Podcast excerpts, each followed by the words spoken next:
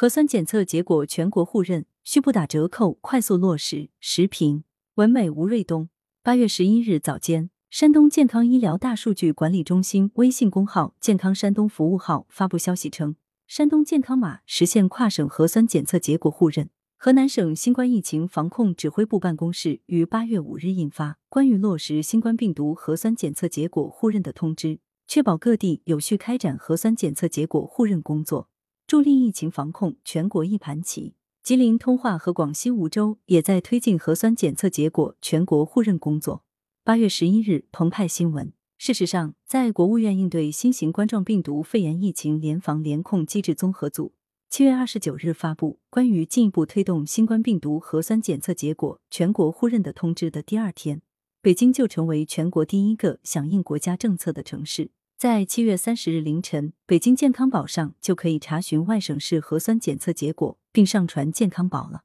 如今，山东与河南等省及吉林通化和广西梧州等城市也纷纷加入核酸检测结果全国互认的行列。这些地方积极快速落实国家政策安排，无疑是一种正面示范效应，有利于推动全国其他地方效仿。同时，也反映了核酸检测结果全国互认并不存在什么技术方面的瓶颈与困难，关键在于各地政府有无落实的决心。实际上，推行核酸检测结果全国互认并非新政策，早在二零二零年四月和十二月，国家卫健委等部门就已经发文要求各地实现防疫健康码统一政策、统一标准、全国互认、一码通行。今年四月份召开的全国保障物流畅通、促进产业链供应链稳定电视电话会议也再次明确要求，核酸检测结果四十八小时内全国互认。可是，这项利国利民的公共政策落实的并不理想。正因为如此，七月二十九日，国务院应对新型冠状病毒肺炎疫情联防联控机制综合组发布通知，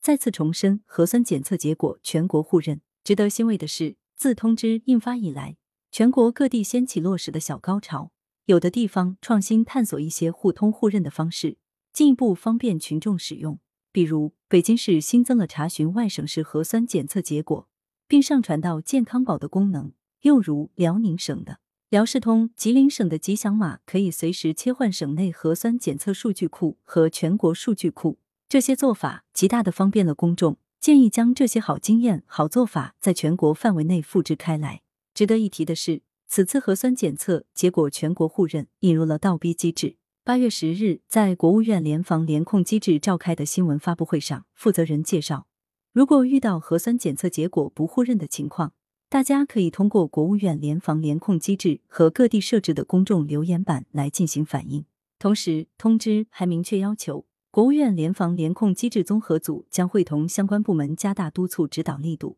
对本通知发布后仍不互认造成不良影响的地方予以通报。显然，核酸检测结果全国互认已成为各地的规定性动作、刚性要求，要无条件、不折不扣的加快速落实。羊城晚报时评投稿邮箱：wbsb@com。